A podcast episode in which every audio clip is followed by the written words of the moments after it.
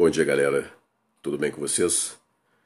Olha só, então hoje nós encerramos o trabalho com a semana 3 do PET volume 2. É, eu precisava falar um pouquinho com vocês sobre a segunda questão. É, a questão nós já vimos a matéria dela, que foram aquelas funções da linguagem que eu passei para vocês. A questão 2 aborda uma um conteúdo que nós não vimos ainda. Trata-se de intertextualidade, tá? Então eu queria falar um pouquinho sobre, sobre isso e depois eu vou para as questões, tá? São duas questões, fácil, fácil, nós vamos resolvê-las, tá? Então, olha, intertextualidade, quem cunhou essa expressão intertextualidade foi uma estudiosa chamada Júlia Kristeva ela se inspirou num estudo do, do russo Mikhail Bakhtin. Nós já falamos sobre ele aqui quando nós falamos sobre gêneros textuais, né? ou gêneros discursivos, que foi ele quem cunhou a expressão gêneros discursivos. E ele, na verdade, ele não usa intertextualidade, ele usa dialogismo. Ele, ele trabalha com a noção de dialogismo. E a, e a, a Cristeva ela parte do dialogismo para falar sobre intertextualidade. Inclusive, ela, ela, no estudo dela, ela usa até um, um dos nossos escritores, Machado de Assis, e as obras dele como uh, exemplos lá para tratar do, do tema. Tá? Ela, ela, ela, é uma estudiosa também do Machado de Assis. Bom, então, o que acontece é que todo texto ele evoca outros textos. Nenhum texto em si ele está totalmente ele é criado do nada, a partir do nada, né? Não é como quando Deus fala é, se faça a luz, ela se faz absolutamente do nada, com a única fala dele. É, texto, ele sempre se baseia em outro texto e assim sucessivamente. Quer dizer, você tem é, a partir de uma de um poema, ele foi inspirado em outro poema ou em uma um estudo sobre poemas, né, a forma como como se criava poemas. Então, sempre nós temos os textos, eles sempre vão emergir de outros textos. Nós nunca vamos ter um texto plenamente, totalmente original que comece do nada, do zero, tá certo? É... E o... exatamente nesse sentido que nós temos que pensar. É muito fácil a gente, a gente identificar isso no cinema. Né? Quando a gente vê um gênero de ação, você fala assim, ah, eu já vi essa cena de perseguição de carro. Vários filmes de ação têm, a cena de perseguição, tem uma cena de perseguição de carro. Né? Então é a mesma coisa. É, o texto é, quando ele está num gênero terror, por exemplo, um, um, um, conto, um romance de terror, ele vai evocar determinados elementos que são comuns ao gênero, que são comuns a outros textos que, que também são de terror.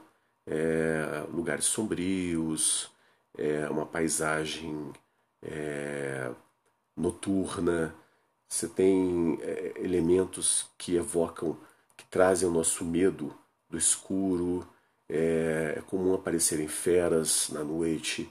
Então essa ambientação, como ela é construída, ela é característica, ela é comum ao gênero, é, aos romances é, de terror, cujo gênero é o terror.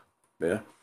É, não no sentido de gênero textual, mas o gênero daquele tipo de romance. Né? E, e quando a gente vai pensar exatamente em relação a como esses textos dialogam, né, como que a relação intertextualidade ela acontece um com o outro, você pode ter, por exemplo, uh, um filme como Todo Mundo em Pânico, que vai fazer uma paródia do pânico. Né? Então a relação aí é parodística. Eles estão usando o, o filme base para poder fazer uma brincadeira, para poder construir um, também uma crítica, mas uma, uma construção de humor em relação ao texto, ao primeiro texto. nós temos várias formas de nos relacionarmos, um texto se relacionar com o outro. É, então, a forma como nós abordamos os textos, se nós estamos trazendo um texto, por exemplo, parafraseando um texto, ou seja, trazendo as ideias de um texto, por exemplo, você está fazendo um resumo, você está parafraseando o texto original. Então você está trazendo a essência daquele texto original, então você está reiterando, corroborando com aquele texto original. É, é diferente do texto parodístico, que você está ali é, subvertendo o texto original. E, e, então essa relação entre os textos ela pode acontecer de diversas formas, tá certo? Bom, é, dito isso, vamos para a atividade número 1, um, tá certo? Nós temos aí Samba de uma Nota Só, do Antônio Carlos Jobim, e ele vai falar assim, olha, eis aqui uma, um, este sambinha feito numa nota só. Outras notas vão entrar, mas a base é uma só. E ele vai continuando falando sobre isso. Então aí nós temos ali embaixo, nesse exemplo podemos concluir que o autor utilizou qual função? Justifique sua resposta. Olha, função é metalinguagem. Se é um samba falando de um samba, se a linguagem falando da linguagem, então é metalinguagem. E a justificativa é, é o emprego de elementos que compõem na descrição, na apresentação do conteúdo desse texto, o próprio gênero, a própria é, o, aquilo que ele, naquilo que ele está se inspirando no samba. Então é um samba falando do samba. Por isso, metalinguagem. Na alternativa 2, nós vamos entrar com a parte da intertextualidade. Então, nós vamos ter três é, fragmentos aí de texto. O primeiro é um poema do Drummond, que começa assim: Quando nasceu um anjo, um anjo torto desses que vivem na sombra, disse: Vai, Carlos, ser gauche na vida, né? ser palhaço na vida. É, então, quando você tem o texto 2, o Chico Buarque fala: Quando nasci velho, um anjo safado, o chato do querubim, e decretou que eu estava predestinado a ser errado assim ele está trazendo de uma forma diferente a ideia do texto 1. Então ele está, de uma certa forma, parafraseando o primeiro texto. A Adélia Prado, que vai trazer o último texto, aí, o último fragmento de texto, o texto 3, quando ela fala, quando nasceu um anjo esbelto, desse que tocam trombeta, anunciou, vai carregar a bandeira. Carga muito pesada para a mulher, espécie ainda envergonhada.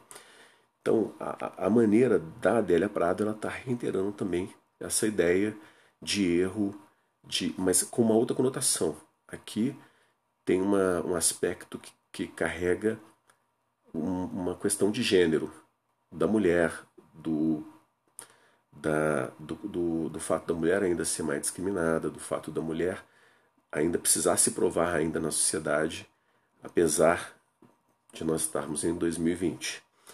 Então, uh, o que mais me parece a alternativa mais correta aí é a alternativa A, da reiteração de imagens. Então percebem quando nós temos essa. O tempo todo nós vamos ver essas, os textos evocando outros textos. Tá? Então a, a intertextualidade nós vamos observar o tempo todo. Se nós pararmos para ver, é, até a gente até entende, às vezes, com outro nome. Por exemplo, o easter egg. Né? O easter egg pode ser uma intertextualidade. Quando um jogo apresenta um elemento de outro jogo, às vezes da mesma franquia. Um filme mostra lá numa cena uma imagem que faz referência a um outro filme, às vezes daquela mesma franquia. Vingadores fazem muito isso com filmes da Marvel. Né? O filme dos Vingadores apresenta algum elemento que aparece no filme do Homem de Ferro. Então é uma relação entre os dois filmes aí, intertextualidade. Uma relação entre o filme e o livro ter textualidade. Entre livros ter textualidade, né? Então isso vai aparecer tempo todo para a gente aí. Olha, então nós encerramos hoje a semana 3. Já vou deixar disponível amanhã a atividade da semana 4 para a gente fechar na semana que vem o PET volume 2. Uh, lembrando que o PET volume 3 já está disponível para, para vocês apenas olharem para apreciação. Ele vai deve passar por uma correção ainda e para começar os trabalhos só a partir do dia 4, se eu não me engano, 4 de agosto. Certo? Então, qualquer dúvida é só vocês deixarem lá no chat. É... Por hoje é só, então, ficamos por aqui. Um forte abraço e tchau, tchau.